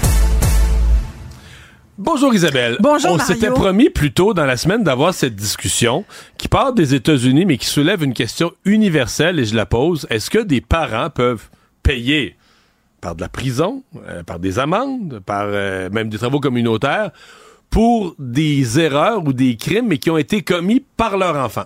Il y a un cas là qui vient euh, nous aider à essayer de comprendre ce qui se passe en ce moment dans ce dossier-là, parce que pour la première fois aux États-Unis, c'est quand même énorme, c'est la première fois qu'un parent est trouvé coupable d'homicide involontaire pour un crime qu'il n'a pas commis, mais que son enfant mineur a commis. Et c'est l'histoire donc de ils l'ont appelé aux États-Unis The Michigan Mother, la mère du Michigan. C'est ça. Et Jennifer Crumbly va donc peut-être avoir 15, euh, 15 euh, ans de prison euh, à faire tu m'excuses, je suis en train vraiment de m'étouffer. T'étouffer. Parce que, en gros, d'abord, les parents, le père et la mère, ont acheté pour sa fête un fusil au jeune garçon. De... Il voulait un fusil. fait qu'aux États-Unis, on n'est pas pour priver le jeune homme d'un fusil, donc on lui a acheté un fusil. voilà, les parents lui ont euh, acheter un fusil, même si c'est illégal dans l'État du Michigan. Mais si tu fais partie d'un club de tir, c'était le cas de ce, jeune-là, ben, tu as le droit d'en avoir un. L'école a alarmé les parents, les a même convoqués deux heures avant les crimes. Il a tué quatre jeunes, en a blessé sept. Et l'école a convoqué les parents parce qu'ils étaient inquiets de certains dessins du jeune, dessins qu'on voit ici, où tu vois que euh, il va pas bien. Mais tu sais, en même temps, des dessins d'ados de, 15 ans. Hmm. Bon. Non, mais il y a de la violence. Il y a euh, les The thoughts won't stop. Tu sais, mes pensées arrêtent pas. Alors, on peut dire, mon Dieu, il y a un début de psychopathe ici. Ou en tout cas, il y avait une inquiétude de la part de l'école. Parce que l'école aussi, on a même pensé, est-ce que l'école est responsable? Et l'école a dit, ben écoutez, nous, on a convoqué les parents euh, il y a une responsabilité parentale. L'école, à partir du moment où on, convoque les parents puis on leur dit occupez-vous de votre enfant, il y a peut-être des enjeux. Nous, on, a fait notre travail. Fait que ça, l'école n'a pas été tenue responsable. Les parents ont effectivement été mis au courant, n'ont rien fait selon la justice américaine, ce qui fait que ils ont été trouvés coupables. La mère, et le père qui va passer donc en cours au mois d'avril. Ils ont acheté un fusil, mais au début, il n'y avait pas de munitions. Ouais. Après ça, ils ont fait venir des munitions. Ils ont commandé en ligne des munitions. Oui, parce Puis que. ils ont donné. Parce que le jeune, c'est tout le jeune, tu sais, c'est comme, c'est un jeune américain, c'est, il y a un gun. Ils sont malades avec leur gun, Mario. C'est, fou. Non, mais à 15 ans, t'as pas encore ton fusil. Il y a des enfants qui ont, il y a des petites filles qui ont des guns roses aux États-Unis, dans, au Texas, puis dans certains États. Je veux dire, c'est, c'est une culture de l'arme à feu tout le débat, puis à chaque fois qu'il y en a un qui, ou qui a une tuerie, parce qu'il y a eu quand même euh, plusieurs. Tu sais, l'année dernière, on parle de 577 tueries de masse aux États-Unis, sans parler des gens qui se tirent, euh, qui sont pas des mouvements de masse, là, mais tu sais, on parle de plus de 40 000 personnes qui sont qui sont mortes euh, d'armes à hmm. feu, sans compter tous les blessés. Fait que c'est vraiment un enjeu. À chaque fois, on redébat cinq minutes de la question des armes à feu pour revenir au premier point de la Constitution américaine, qui est de hey, j'ai le droit d'en avoir un si ça me tente. Fait que c'est une autre culture qu'on n'a pas, nous, ici au Québec. Et cette culture-là, le, le, débat sur, les, sur le port d'armes à feu, il dure cinq minutes. C'est le jour de la marmotte. Là. C'est à chaque fois, ils vont nulle part avec ça, les Américains. Puis, même si euh, sous l'ère de Barack Obama, ça a été un sujet que le président américain a essayé vraiment de faire bouger, c'est allé nulle part. Euh, Biden, je sais pas s'il se souvient que c'est un sujet important là, mais bref. Puis Trump, ben c'est son électorat, tu comprends? Donc, euh, en partie, mais moi, je suis souvent aux États-Unis et ça fait tellement partie de leur, de leur culture. Tu sais, le pick-up, le, la carabine, la bière, le coke, tu sais, c'est des espèces de symboles américains. ça, c'est une image en, milieu rural. T'as pas, pas, ça à New York, mettons. Non, heureusement. Puis New York avait un gros problème de, de violence armée, puis ils l'ont. Mais c'est ça, les armes à feu, les armes à feu Dans les grosses villes, c'est autre chose. mais c'est quand même cette culture-là. Dans ce cas-ci, t'as une responsabilité suprême. T'as fourni à un enfant pas stable une arme et des munitions. Mais en France, là, c'est travail communautaire pour les parents. Si le jeune est délinquant. Mais ben, tu me dis ça l'autre jour, puis j'ai cherché parce que, effectivement, tu te souviens de la mort du jeune Naël, qui était un mhm. casseur, qui, a, créé d'ailleurs euh, l'été dernier parmi les pires émeutes que la France a connues. Euh, le jeune Naël a été tué par un policier. Il avait 17 ans. Écoute, ça a été des journées, on s'en souvient. Là, c'est arrivé à Nanterre, mais il y a eu des, des émeutes à Nice. Euh, bon, ça a été à Paris. Ça a été assez euh, infernal. Et puis, je veux pas parler de ce cas-là particulièrement, mais à la suite de ce cas-là, entre autres, on a le code pénal français s'est intéressé à la chose, puis, puis s'est trouvé à se poser la question comment responsabiliser les parents d'enfants délinquants? Ils appellent ça des, travaux, des travaux d'intérêt général, ce qu'on appelle ici travaux communautaires, travaux d'intérêt général pour les parents défaillants Proposition de la ministre des Solidarités et des Familles. Voilà. Et ce qui pour responsabiliser les parents quand les jeunes sont délinquants. Et ils ont modifié le, code pénal, entre autres en, en, 2021. En 2023, il y a eu une espèce de léger serment, mais en gros, le code pénal français incrimine la mise en péril d'un mineur par les parents. Et l'idée, c'est de sanctionner les parents qui, en raison d'une éducation défaillante, ont laissé leur enfant entrer dans la délinquance. Et donc, le père ou la mère sont, sont, quand même passibles parce que là, ils, bon, tu as l'obligation de santé, sécurité, moralité, éducation. C'est pas rien, moralité. Et, et ils sont donc passibles de deux ans d'emprisonnement ou 30 000 euros d'amende. Fait que tu vois, il y a quand même deux ans d'emprisonnement. Sauf qu'aujourd'hui, d'après ce que j'ai vu, cette infraction-là n'a jamais été appliquée. Hmm. Fait qu'ils ont la disposition légale, mais il y a personne qui le fait. Puis je suis intéressé de voir ici, tu vas me dire comment c'est ici, que, nous dit Éducalois. Ben, moi, ici, il n'y a rien. Les parents peuvent jamais être tenus responsables ben, de rien. Écoute, quand même, à la question, voulez-vous, êtes-vous responsable des gestes criminels de votre enfant? Et là, ça dit, un parent ne peut pas être accusé au criminel pour les gestes de son enfant en général. Mais tu sais, pour les dettes, par exemple, de ton enfant mineur, bon, c'est pas un crime, là, du même niveau, mais mettons ton enfant... Euh, il y a des, il y a des, il a contracté des, tu sais, aujourd'hui, à 15 ans, tu peux avoir une carte de crédit, là, puis tes parents sont pas obligés de le savoir. Là, t'es responsable comme parent. C'est pas un crime jamais. Jusqu'à 18 ans, tes parents, là, à 17 ans et moins, à 18 moins un jour, tes parents peuvent être responsables de ton bill de carte de crédit, là. Tu peux te monter un sérieux, euh, bon. Mais un crime contre une personne, Jusqu'à maintenant, ça dit que normalement, la loi ne prévoit pas ça. Fait que je pense que nous, on est, c'est pour ça que je te dis, on n'est pas les États-Unis. Mais tu sais, aux États-Unis, jusqu'à euh, l'emprisonnement, enfin, la, sanction de Jennifer Crumbley, on n'avait jamais vu ça non plus. Fait qu'il y a quelque chose qui change parce que il y a de plus en plus d'ados qui commettent des crimes, puis on n'arrive pas à contrôler ça. Alors, les Américains, ils sont allés fort. Moi, j'ai hâte de voir. La mère euh, risque 15 ans. On n'a pas encore sa sentence officielle, mais elle a dû tomber des nues, cette, cette mère, parce que quelle histoire pareille. c'est quand même toute une question parce que j'en ai connu. Tu as des bons parents qui ont des enfants tout croche. Et on ne choisit pas comment nos enfants tournent, d'où la complexité de cette question. T'as beau leur dire, t'as beau leur dire, t'as beau essayer d'être le meilleur parent. Des amis, des mauvaises influences, tout tellement, peut, tout peut tellement. Isabelle, merci. Fait plaisir. Bonne fin de semaine. Le problème n'est pas là. Francis Gosselin. Ça sonne comme une arnaque. J'ai-tu une bonne logique, moi, là? Mario Dumont. Dis pas que c'est pour faire plus d'argent. La rencontre. Gosselin. Dumont. Dumont. Bonjour Francis. Salut Mario. Alors tu reviens sur ce grand sommet sur euh, le vol d'automobile, une grosse dimension économique à ça là. Ben quand même, puis euh, sur le sommet en tant que tel, euh, tant mieux qu'on fasse des sommets sur des enjeux importants. Mais comme tu le dis, moi ce qui m'intéresse là-dedans, c'est ce qui a été dévoilé aujourd'hui par la, Fédération canadienne des assureurs, qu'apparemment ça ferait augmenter le coût des assurances, qu'on devine ou ce qu'on devinait. Mais là il y a un chiffre qui est sorti qui pour moi est quand même assez effarant. On parle de 100 dollars par voiture par année en raison de ce fléau-là, Mario. Et donc, je faisais un petit calcul. Tu sais, il y a 6,6 millions de véhicules en circulation au Québec, fois 100 dollars par année. Mais semble que ça, c'est comme beaucoup d'argent. C'est 660 millions par année, 6 milliards par décennie. On pourrait se payer un Nordvolt toutes les 10 ans si on faisait juste régler ce problème-là. mais c'est parce que c'est pas fini. Ça va s'il n'y a, pas, s'il y a pas des actions énergiques des gouvernements, ça va c'est une augmentation là, qui n'arrête pas. Non, non, effectivement. Puis tu sais, apparemment, bon là, c'est une moyenne, hein, Mario, mais il y a certains modèles de véhicules, les Honda CRV, les Ford F-150, les, tout ça, qui, ça, doit être beaucoup plus parce que c'est permis. si tu te l'es fait, les gens qui ont été victimes de vol, eux, eux, ils deviennent plus à risque. Là. Statistiquement, eux, ils se font ramasser encore plus. Mais non seulement ça, mais si toi, demain matin, tu décides, Mario, que tu tombes en amour là, avec ce modèle-là, là, puis tu sais, chacun ses préférences, là, mais euh, effectivement, il y a certains modèles de véhicules qui deviennent en ce moment pratiquement inassurables. Il y a comme 2-3 000 unités de ce véhicule-là qui se font voler à chaque année. Euh, écoute, je regardais les statistiques, c'est passé d'un petit peu plus de 4 000 à près de 12 000 vols de voitures par année juste au Québec. Là. Donc c'est quand même un vrai fléau. Je suis un petit peu, honnêtement, moi j'ai les autos électriques, puis les autos électriques c'est comme constamment connecté avec le serveur, etc. Très difficile à voler. Hein? Donc je me demande si la transition vers l'énergie électrique, ça va pas éventuellement avoir un impact positif sur cette affaire-là. Ce que j'ai entendu euh, jusqu'à date, c'est que la demande dans les pays où ils vendent mettons, en Afrique de l'Ouest, là, des bornes de recharge, il n'y en a pas beaucoup.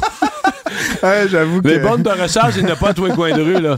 Fait qu'il n'y a pas de demande, là, tu sais. Non, non, mais, je pense que la, dimension technologique, puis tu sais, je sais qu'il y a des voitures à essence qui ont aujourd'hui beaucoup de technologie, mais je pense que la dimension technologique connecte le véhicule davantage. C'est difficile pour un, un, voleur, potentiellement, de, de hmm. déconnecter tout ça facilement. On parle la crise des médias? Ouais, ben, non, ben, ben, plus spécifiquement la crise des médias, oui, mais crise des médias sous un angle un peu particulier. Euh, tu sais que le journal de Montréal a lancé il y a quelques temps un petit euh, un, genre de section là sur l'accès à l'information. Ça, me fait beaucoup rigoler. Euh, à chaque fois, je lis ça avec beaucoup d'intérêt. Et là, au croisement de crise des médias puis d'accès à l'information, aujourd'hui, ce qu'on apprend, c'est que il y a des journalistes donc du journal de Montréal qui ont demandé à Radio Canada des informations sur certains événements internes qui sont organisés. Donc apparemment, il y a un gros powwow, un événement euh, corporatif chez Radio-Canada. Où il y avait tous les cadres. Ça s'appelle RC3. Là, ça a eu lieu là, en 2022. Et ils invitent un humoriste externe à, faire euh, son show d'humour. Bon, fine. Mais ils font aussi parler des, des gens de Radio-Canada. Et donc, euh, Rebecca McConnell est là, Alec Castonguay est là, France Baudouin est là. Et écoute, je sais pas, moi, je, suis un pigiste hein, Cube. Là. Je veux pas dévoiler tous les, les, secrets du métier, mais, mais ça reste que c'est des gens qui ont un, un salaire chez Radio-Canada. C'est des employés de, de la, la société de la boîte. Et donc, ce qu'on croit comprendre, c'est qu'en fait, pour travailler comme conférencier, à l'intérieur de la boîte auprès de leurs collègues, ils auraient perçu un cachet de conférencier additionnel, ce qui est quand même un petit peu surprenant, si tu veux mon avis. Je veux dire, ça devrait être dans leur description de tâche. Qui plus est, ces gens-là sont des animateurs de radio. En passer, en, passer deux heures à la radio ou deux heures devant un stage, c'est quoi la différence qualitative? Et là, comble de, de la évidemment de, l'absurde, c'est que là Radio-Canada refuse de dévoiler les cachets qui ont été euh, perçus euh, par, par ses propres employés pour ça, euh, disant que ça pourrait leur porter préjudice. Entre nous, Mario, je pense que tu ouais, des gens qui sont eux-mêmes dans le journalisme et qui vont demander cette transparence-là, non mais du gouvernement et des autres sociétés d'État pour vrai là. Et, et, franchement, je sais, je sais pas, mais tu connais le, principe du de c'est quoi déjà le syndrome de c'est syndrome de non le Barbara Streisand? Syndrome. Ça, non, chose? Barbara Streisand, à un moment donné, s'était fait poursuivre ou je sais pas trop pourquoi. Et elle avait fait tout en son possible pour qu'on dissimule cette poursuite-là. Ce qui fait qu'évidemment, tout le monde en avait parlé. Parce ah que, euh, plus Et ça me rappelle même à la limite Denis Coderre aux dernières élections, tu sais, qui avait. La formule électrique, là. Euh, non, non, non, non. c'est ah, clients qui sont clients. clients. tu puis finalement, après plusieurs semaines, on, à, dire non, non, non, je ne fournirai pas mes clients, il fournit ses clients, sauf un. puis là, tu sais, qu'est-ce que tu penses que les journalistes vont faire? Ils ont obsédé sur le 1, qui en l'occurrence était transcontinental. Puis là, on avait un peu, soupçonné que peut-être avec l'affaire du Publisac. Bref, tout ça pour dire, euh, Radio-Canada, c'est certain, tôt ou tard, vont devoir dévoiler ça. Ça me surprendrait pas, Mario, que ces gens-là, si je connais un petit peu le marché des conférenciers, là, que, des, que des salariés de Radio-Canada qui ont parlé devant des collègues à un événement interne, ils ont probablement été payés 4, 5, 6, 7 000 dollars pour une heure de conférence. Et il y a quelque chose d'un petit peu non, bizarre, mais c'est bizarre, c'est dans ta propre boîte, là, ouais, c'est, ça, effectivement effectivement. Et finalement? Euh, finalement, ben, taux de chômage, là, tu sais, juste euh, finir la semaine. on a les rien de spectaculaire aujourd'hui. Ben non, en fait, ben, rien de spectaculaire, mais en fait, c'est comme la, la confirmation de ce qu'on se dit depuis plusieurs semaines, plusieurs mois. Ça, de 2024, ça va être une année plate, tu sais. Dans le fond, essentiellement, ce qu'on voit, c'est que le taux de chômage, il demeure inchangé, puis, ou en fait, très peu changé. Il diminue un tout petit peu, mais parce que le taux de chômage diminue, mais le nombre de travailleurs diminue également. donc, essentiellement, euh, c'est un peu le, début d'année, comme, comme le reste de l'année, probablement un peu en statu quo. Il euh, y a pas, Sauf que dans une économie stagnante, au, ralenti, puis tout ça, normalement, on devrait être dans des périodes de perte d'emploi, d'augmentation du chômage. Mais là, c'est cette fameuse pénurie de main-d'œuvre qui fait qu'on vit un ralentissement économique mais avec un maintien de l'emploi. Effectivement, puis euh, tu sais, on, en a beaucoup parlé euh, dans la dernière année. À un moment donné, je pense qu'on avait franchi la barre du million de postes à pourvoir à l'échelle canadienne. C'était un peu. C'est ça qui baisse. C'était un peu plus de 200 000 au Québec. C'est ça qui baisse, c'est-à-dire que puis on a reçu euh, l'économiste Emna Braham là, à mon à mon show, là, à, mon, à ma balado cette semaine. ce qu'elle nous disait, c'est qu'en fait, justement, les, les, employeurs avaient des postes qui étaient affichés là, sur les sites là, un peu partout. Puis en fait, là, maintenant, ils délistent des postes. Fait que c'est au lieu Donc on abolit des emplois, mais qui étaient qui étaient qui, étaient pas, remplis. C'était juste des offres d'emploi. Fait, fait, que dans les statistiques euh, de StatsCan puis de l'Institut de la statistique du Québec, ça, ça se traduit par il n'y a pas vraiment d'évolution ni en termes d'emploi ni en termes de chômage, mais dans les faits, on détruit des emplois qui auraient été créés euh, dans une économie hmm. là, qui carburait comme comme. Ce qui fait qu'on a une moins grande pénurie de main d'œuvre. Ben merci, bonne fin de semaine. Toi aussi. Les affaires publiques n'ont plus de secret pour lui. Les vrais enjeux. Les vraies questions. Les vraies questions. Qui a payé 200 dollars pour rencontrer Geneviève Guilbeault. Avec nous, Emmanuel Latraverse, Mario Dumont et Gaétan Barrette. Bonsoir à vous trois. Bonsoir. Bonsoir. Euh, Emmanuel, d'abord, est-ce que la tempête est terminée pour la CAQ? Elle l'espère, mais moi, je suis pas certaine. Là. Euh, et la question qui se pose, c'est est-ce que la CAQ va être confrontée au supplice de la goutte? Là? Euh, on a exploité la filière des maires, et là, la question qui se pose, c'est est-ce qu'il y a une filière de ce qu'on appelle les codes comtés? Donc, les gens qui sollicitent de l'aide pour un enjeu X, Y, Z auprès du député, puis que finalement, on dit, ah, ben en passant, vous allez pouvoir rencontrer la ministre si, euh, si elle est de passage. Mm-hmm. Et ça, ça soulève tout un débat assez épineux là, sur l'espèce de, de mélange des genres entre le travail partisan et le travail de député, là, qui est supposé être au service de la population. Et la réalité, c'est qu'il est supposé avoir une forme de muraille de Chine entre les deux. Et on sait déjà que cette muraille de Chine, elle n'existe pas vraiment parce que dans la sollicitation, euh, dans, le cas de ce couple hier, on sait clairement là, que l'adjointe de la CAQ a utilisé son compte de l'Assemblée nationale, ce qui est comme interdit, interdit, interdit. Bien, Gaétan, euh, de prendre des codes comptés et de les solliciter pour participer à des cocktails euh, qui coûtent 100 par personne, est-ce que c'est légal de faire ça?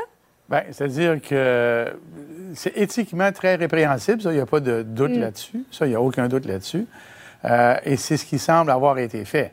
Alors, moi, pour avoir vécu ça, que des gens viennent nous voir lorsqu'on est dans un cocktail de financement, nous parler d'un enjeu, c'est normal. Moi, je n'ai jamais vu ça, qu'on dise à des gens, si vous voulez voir le ministre, vous devez payer.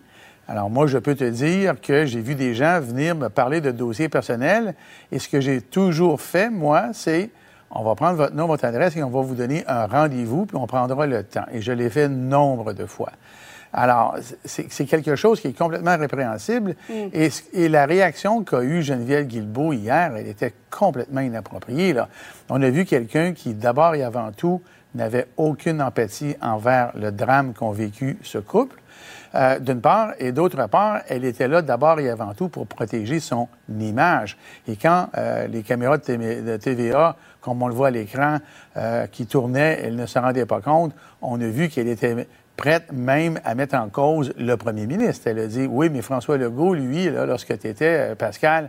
Mm. Euh, bon, et ça, à un moment donné, on voit une personne qui est prête à tout. D'ailleurs, c'est un méchant message qu'elle a envoyé, elle qui voudrait peut-être être première ministre un jour. Le message qu'elle a envoyé hier, c'est zéro empathie, zéro excuse.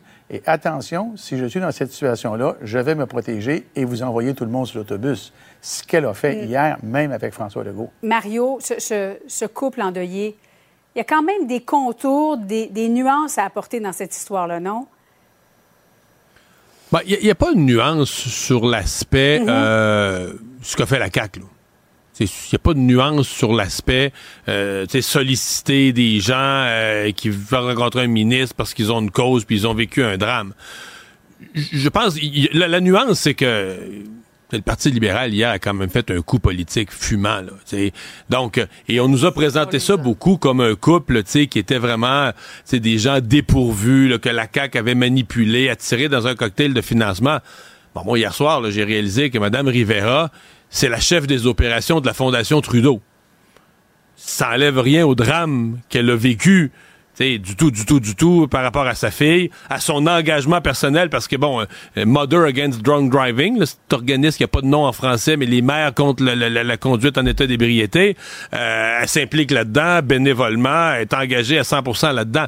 C'est juste que c'est quand même une personne qui connaît un petit peu le fonctionnement des mhm. choses. Son conseil d'administration, il y a plein de gens qui ont un vécu politique. C'est pas comme quelqu'un dépourvu qu'on aurait pris là, sans connaissance, qui est pas habitué, puis qu'on aurait entraîné. Donc, euh, quelque part, euh, le Parti libéral a fait un coup politique fumant aussi, en amenant ça, en l'amenant en commission parlementaire, et pas au service de sa cause, parce qu'on a finalement pas ben, beaucoup parlé du 0,05 d'alcool dans le sang. le Parti libéral a fait un coup, le Parti libéral a fait un coup pour frapper la CAQ. Ils l'ont frappé au cœur. Un coup, ça va être le coup politique de l'année. Mais Mario, Mario, Mario, ça s'est passé dans le comté d'une députée qui était aguerrie en termes de lobby. Rappelons que Marilyn Picard, c'était une personne qui a vécu des drames personnels elle-même et qui a fait, elle a réussi un lobby lorsqu'elle était dans une organisation qui s'appelait Parents jusqu'au bout. Elle sait qu'elle peut arriver à destination pour un sujet délicat par le lobby. Alors, elle est expérimentée, elle a réussi à se rendre en politique, bravo pour elle. Elle ne peut pas plaider l'ignorance quand son organisation, dans son comté, volontairement et sciemment, sollicite une cotisation, une contribution pour voir la ministre. Elle le fait sans aucune cotisation, sans aucun sou. Et là, elle arrive, puis dans son organisation, elle laisse passer ça. Puis on ne peut pas non plus plaider Ah, c'est mes employés. Voyons donc, franchement. Oui, moi, je trouve que tout le monde, toute la classe politique encore sort ternie par ça. Moi, je l'ai dit hier et mm. je le répète, j'ai un malaise avec la façon dont euh, le, Parti libéral s'est servi de ça pour faire ah, un moi, je suis pas d'accord. Écoutez, l'histoire de l'alcool au volant, de baisser ou pas la, la limite, c'est un débat sérieux qui mérite d'être mené en tant que tel. Et euh, d'avoir saisi une commission parlementaire pour la, la hijacker, si tu me passes euh, l'anglicisme, pour revenir à la charge avec l'histoire des cocktails. Moi, j'ai un malaise avec ça. Et la réponse de Mme Guilbeault, je pense, en bout de ligne, c'est ce qui va avoir le plus nuit à la CAQ Absolument, absolument. Mais je vais répéter une chose parce que je comprends euh, vos deux positions, mm. mais il reste pas moins que dans les faits, il y a un fait qui est indéniable, il est démontré, il est prouvé. On a demandé à quelqu'un une contribution pour avoir accès à une ministre, point à la ligne. Absolument. On ne peut pas éponger ça. Absolument. C'est inexcusable. Il n'y a, pas de, a, a pas de nuance là-dessus. Là. Euh, je pense pas que le dossier est clos, en tout cas. non, ça, ça, répond à ta première question. Effectivement. On n'a pas remis le, couvercle sur la marmite. Dans un instant, une semaine épouvantable pour Joe Biden concernant sa santé. Est-ce qu'il s'agit d'un point de rupture?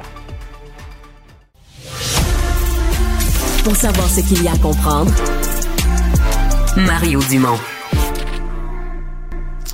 Alors Alexandre, tu nous parles du monde des affaires, des affaires funéraires. Oui, des affaires funéraires. Hein. S'il y a un milieu qui fera jamais faillite, Mario, si on le veut bien, mais c'est le milieu des affaires funéraires. C'est une solide certitude, ça. Euh, la, mort et les taxes, c'est pas mal. Euh, des bonnes certitudes. Les deux constances dans la vie, mais ce qui est un peu plus irrégulier, c'est quand on prend l'argent de la business qu'on a, où on est censé accomplir un travail, sur celui de, ben, de procéder à la crémation des corps et qu'à place de faire la job, on prend l'argent, on se l'amène dans les poches. Et c'est exactement ce qui est arrivé dans ce salon funéraire du Colorado, alors que les deux propriétaires sont accusés en ce moment, le couple qui gérait ça, mais ils ont plus de 200 accusations qui sont déposées contre eux en justice en ce moment, parce qu'il y a des gens qui se sont rendus compte, grâce à l'odeur hein, qui proliférait autour du centre, qu'il y avait 189 corps à l'intérieur qui ont jamais... gardaient l'argent, ils prenaient l'argent que, les gens, ouais, c'était à peu près 800 dollars que les gens, les gens venaient débourser pour que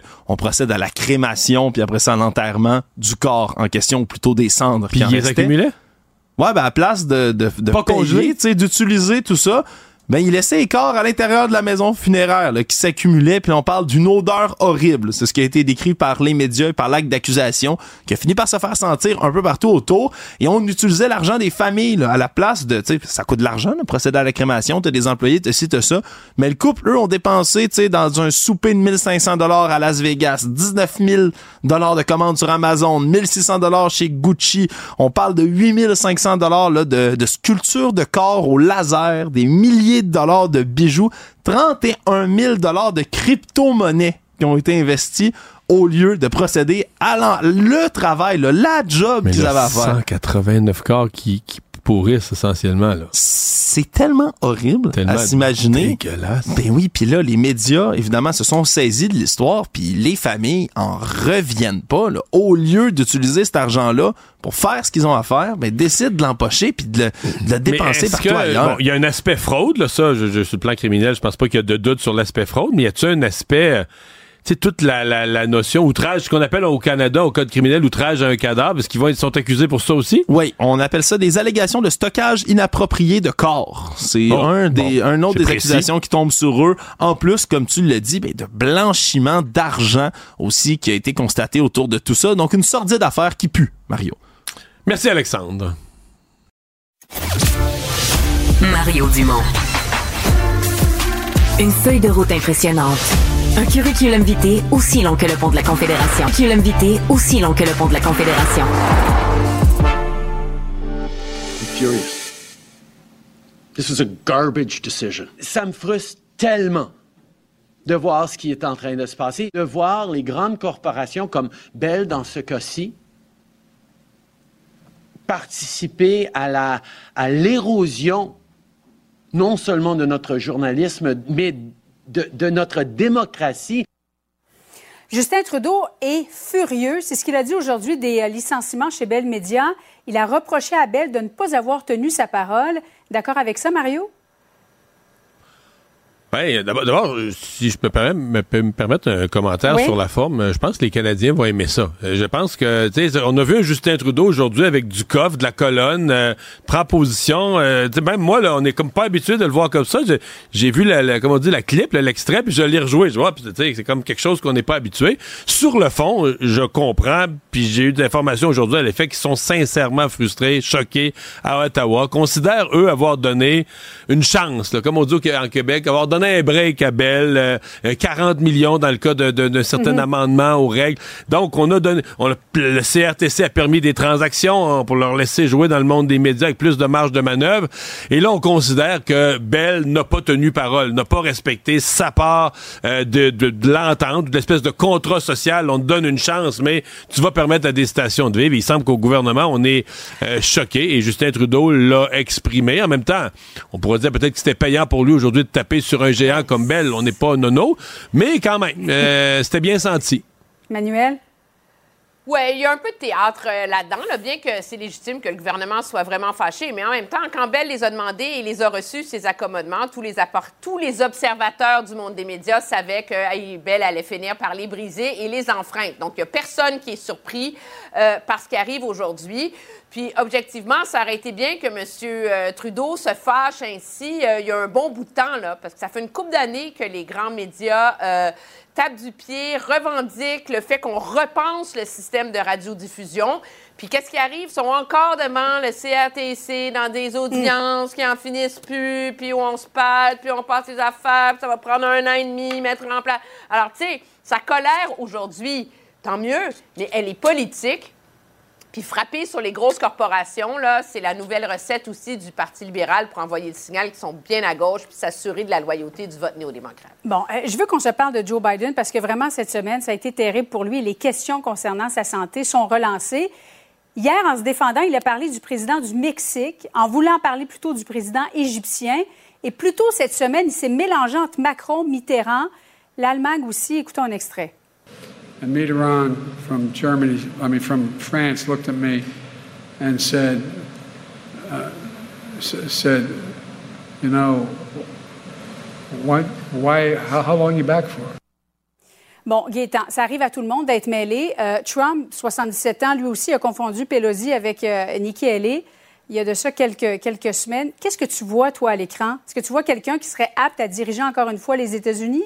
Je vois des gens qui ne sont plus jeunes et là, je m'excuse auprès des gens qui sont plus âgés, mais lorsqu'on arrive à un certain âge, et je peux en parler, je m'approche de ces âges-là, à un moment donné, particulièrement quand on est fatigué, on va être un petit peu plus mélangé. Mm-hmm. Ça ne veut pas dire que la personne est démente, mais ça veut dire que sur le plan cognitif, sa performance dans des situations de stress ou de surcharge ou de charge importante sans que ça soit de la surcharge, on est moins performant. Et c'est ça qu'on voit. On voit une personne qui est capable de fonctionner au quotidien et quand arrivent des moments où il y en a beaucoup, ben c'est comme ça. Et moi, je vais te dire une chose, euh, Julie. Oui. Moi, c'est pas juste quand il parle, c'est quand il marche. C'est sa, sa- sa démarche, sa rigidité, sa façon de tourner, sa façon de parler. C'est un livre de médecine, le, le Joe Biden actuellement. Et crois-moi, crois-moi, Donald Trump est pas loin derrière. Il cache beaucoup mieux, mais il est pas loin derrière. Moi, dans, dans les deux cas, je pense que s'ils voulaient faire rendre service à leur population, ils devraient peut-être penser à laisser passer quelqu'un d'autre. Mario, Moi, ce que je trouve- Oui, Emmanuel d'abord. Mais moi, ce que je trouve horrible là-dedans, là, Mhm. c'est qu'on est à neuf mois des élections et on ne devrait pas avoir cette discussion. Parce que Ben, c'est c'est comme si on avait oublié qu'en 2020, quand Joe Biden a été choisi candidat démocrate, c'était sur la, la promesse, il y avait comme un pacte qu'il était un président de transition. C'était sous-entendu, ça a été dit qu'il ne ferait qu'un mandat, etc. Et là, qu'est-ce qui arrive finalement? C'est qu'on se retrouve que sa vice-présidente, qui était supposée être son héritière, est tellement impopulaire que là, ben, on s'accroche pour on va dire, ben, le vieux, on va le pousser à en faire un, un deuxième. Mais là-dedans, il y a une trahison du pacte qui a été fait par la Maison-Blanche et par le Parti républicain avec l'électorat américain qui l'a placé au pouvoir, cet homme-là. Mario, qui pourrait le ressaisir en lui demandant de se retirer? Sa femme? Euh, Barack Obama? Ah, il est trop tard, il est dans un engrenage. En fait, tu sais, la vraie question que ça soulève quand on le voit, on se dit c'est qui qui gouverne vraiment les États-Unis, là, tu sais, c'est ça la question Ben, que les gens se posent. Donald Mais, Reagan, ouais, c'est le, fonctionnaire. le- le sondage NBC, il y en a un sondage NBC en janvier sur cette question précise. Êtes-vous inquiet de la santé des deux, le Trump et Biden? 76% des Américains sont inquiets de la santé mentale euh, et physique de Joe Biden. Puis c'est pas bien ben mieux pour Donald Trump, c'est la moitié. là. C'est pas 76 c'est c'est 48% Mais tu sais, c'est un véritable enjeu pour des gens qui demandent un mandat pour quatre années. Là. Donc, faut penser quatre années de plus. Là. Emmanuel Latraverse, Mario Dumont, Gaétan Barrette. Merci à vous trois. Bonne fin de semaine. Au revoir. Au revoir. Au revoir. Probablement capable de vous battre à n'importe quel jeu de société, Mario Dumont. Tout en débattant des enjeux de société. société. Alors, c'est dimanche que va se jouer euh, le Super Bowl. Euh, c'est un, euh, pour les amateurs de sport, un rendez-vous absolument unique cette année. Les Chiefs de Kansas City qui vont affronter les 49ers de San Francisco. Ben, avec nous pour en parler, d'abord, l'animateur de la zone payante, le balado de football de Cube, Jean- Jean-Nicolas Gagné. Salut. Bonjour, Monsieur Dumont. Et euh, ben, on va voir avec nous deux euh, fans de chacune des équipes. D'abord, celui que vous connaissez comme journaliste politique, mais qui est d'abord et avant tout, avant d'être journaliste politique, un fan des 49ers, Alain Laforêt, à Québec. Salut. Euh, boy, il est prêt. Salut, Alain. Il a mis ses couleurs. Il a mis, Il a ses, mis ses couleurs. couleurs. Oui, monsieur. Et euh, C'est c'est en de qui, ça? Tourne-toi donc. Euh, Young. Ah, c'est ah, Steve Young. C'est Steve Young. Il sera pas là, il a été remplacé, là. Ouais, mais je suis C'est une légende. C'est une légende, c'est une légende, t'as raison.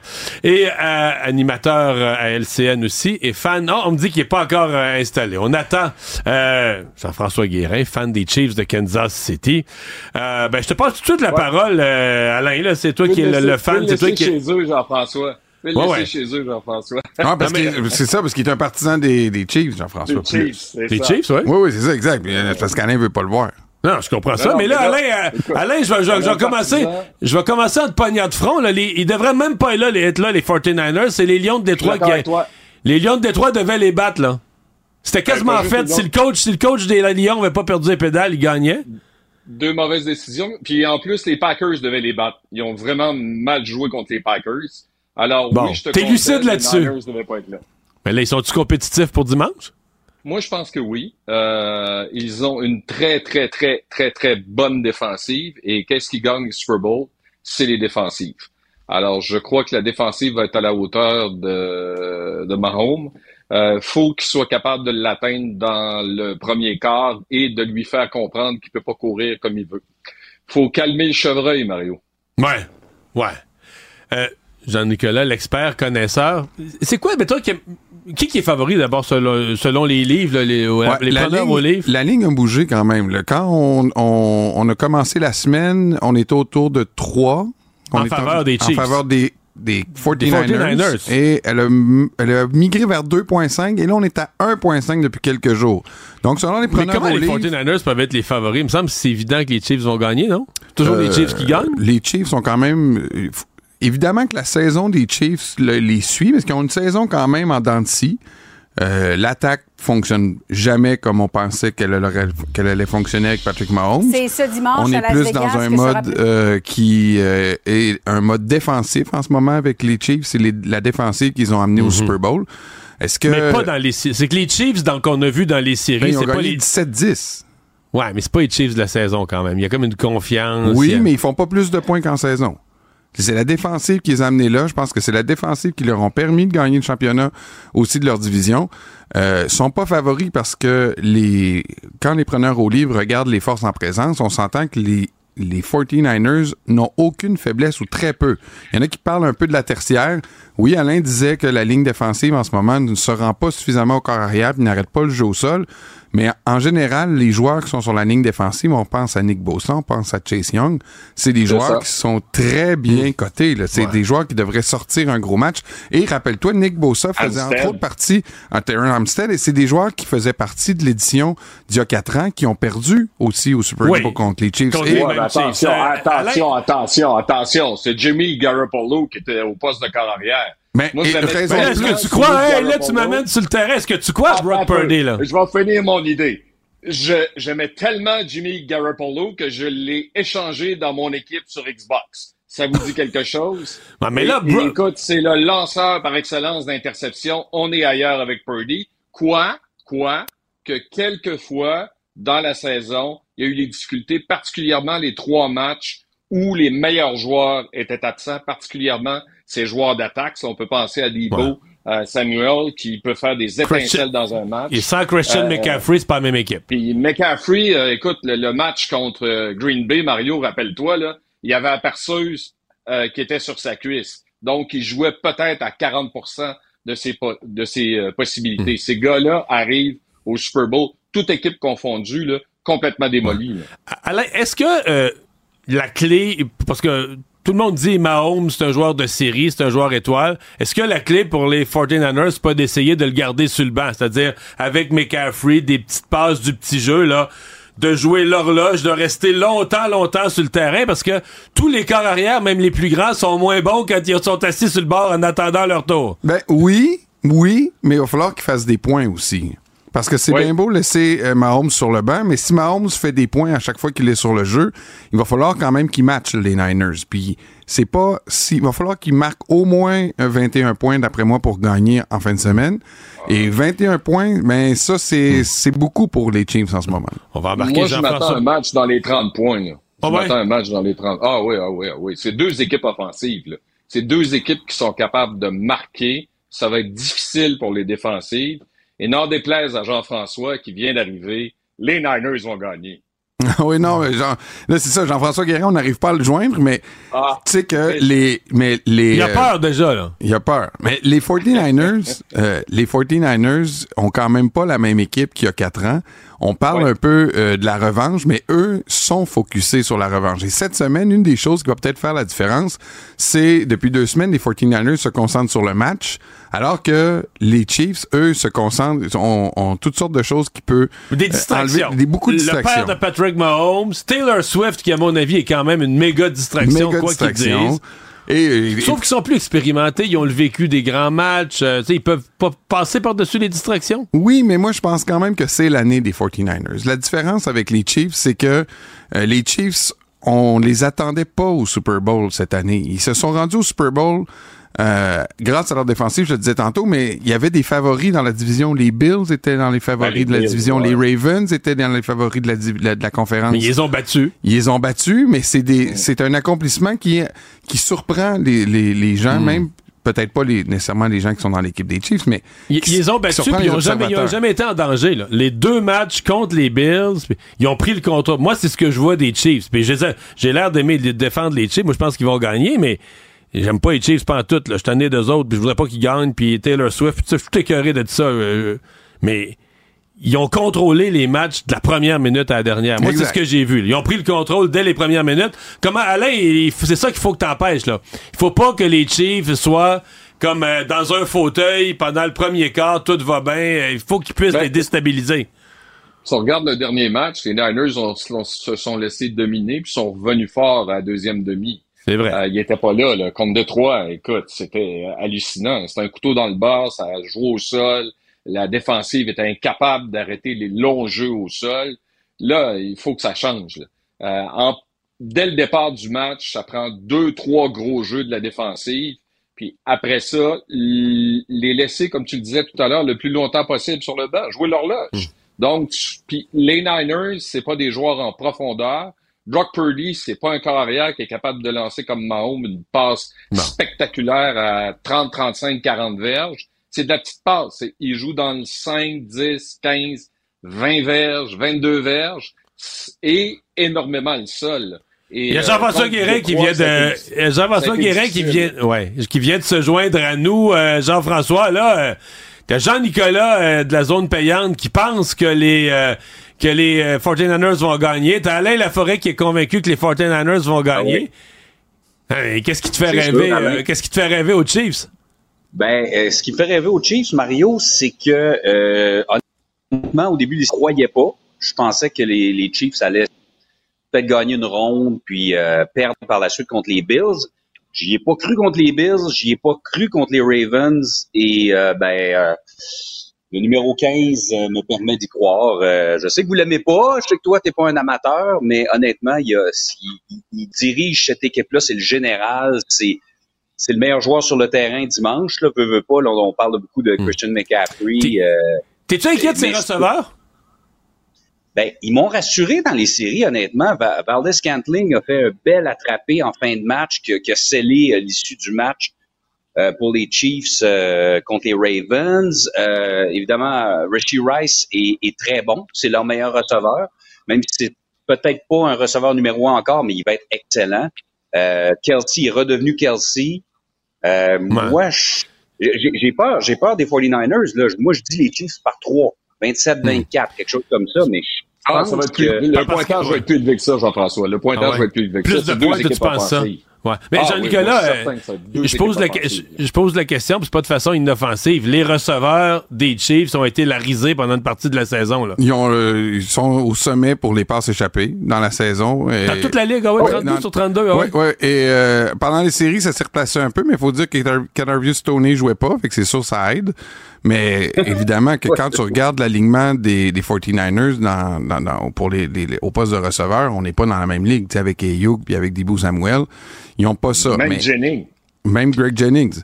Donc, est-ce qu'ils ont besoin, euh, est-ce que les, les, les, les 49ers ont besoin de 30 points? Moi, je pense pas. Je pense qu'à 30 points, c'est trop. Je pense que les, euh, les, les Chiefs iront pas plus que 21 points à ce moment-là. Et, et, et savez-vous quoi? Quand les Chiefs ont marqué plus de 21 points cette année, ils n'ont jamais perdu. Exact. Ouais, parce que Jean-François, tu es, un fan des Chiefs, là. C'est une équipe qui a gagné dans le passé toujours à cause de l'attaque, l'attaque, l'attaque, l'attaque. Et la nouveauté des Chiefs cette année, c'est la qualité de la défensive qui ont monté, là. Ah, ils sont incroyables. Jerry Sneed, on parle beaucoup de, de, Chris Jones, mais euh, Carl Aptis est très, très efficace. Euh, euh, on a Bolton. les gars sont la défensive est effectivement, je parle beaucoup de Mahomes, j'ai le gilet de Mahomes, et, mais la défensive cette année nous a permis de traverser cette saison-là avec une Et elle est très jeune. C'est ça aussi qui est surprenant. Ah oui. Et c'est peut-être qu'ils vont leur jouer des tours en- au Super Bowl. C'est que c'est une des plus jeunes défensives de la Ligue. Bon, là, Jean-François, Ouais. t'es un fan des Chiefs, faut quand même que tu nous dises la vérité. Là, Taylor Swift, là, quand on va la voir à chaque attrapé de Travis Kelsey, ça t'énerve-tu? T'es-tu écœuré de Non. ça? T'es-tu tanné? C'est-tu un ajout ou c'est un encombrement? Honnêtement, moi, ça me, ça me, je suis indifférent à Taylor Swift, mais, mais je trouve ça drôle que tout le monde accroche là-dessus parce que sur un- une diffusion de trois heures, ça va durer maximum une minute sur trois heures. Clignez des yeux, vous la verrez pas. euh, regardez ailleurs. Moi, moi, moi, ça, me, ça me dérange pas. Eh, je, je l'aime. Là, je, je la déteste pas Taylor Swift, mais je suis pas un Swifty, là. Jean-François et euh, Alain, je vous remercie. Je vous souhaite un excellent Super Bowl. bon match, les gars. On va donner la parole Salut. à Jean-François Barry pour les secondes qui nous restent parce que là, il y avait trop de monde sur la ligne. Euh, Jean-François, tu vas regarder ça, toi? Ben oui, je vais regarder ça certain. Avec vous d'ailleurs, on se réunit la Ah oui, on met toute la gang ensemble. Il te reste juste du temps pour faire tes prédictions. Moi, j'ai dit 30 à 20 fa- en faveur des Chiefs. Ouais, j'y vais avec les Chiefs aussi. Je pense que les Chiefs, l'expérience va parler. Purdy va s'en Par parler. 1, puis- par 3, par 7, par 10? Euh, par un touché. On va y aller par, Par un un touché. touché, par sept Ouais, points. Puis, Ouais, ben oui, mais euh, puis euh, je pense que Andy Reid, on sous-estime aussi Andy Reid, l'entraîneur, qui a toujours de très bonnes stratégies. Jean-François, merci. Merci à vous d'avoir été Hey, là. Bonne fin de semaine. Bon Super Bowl.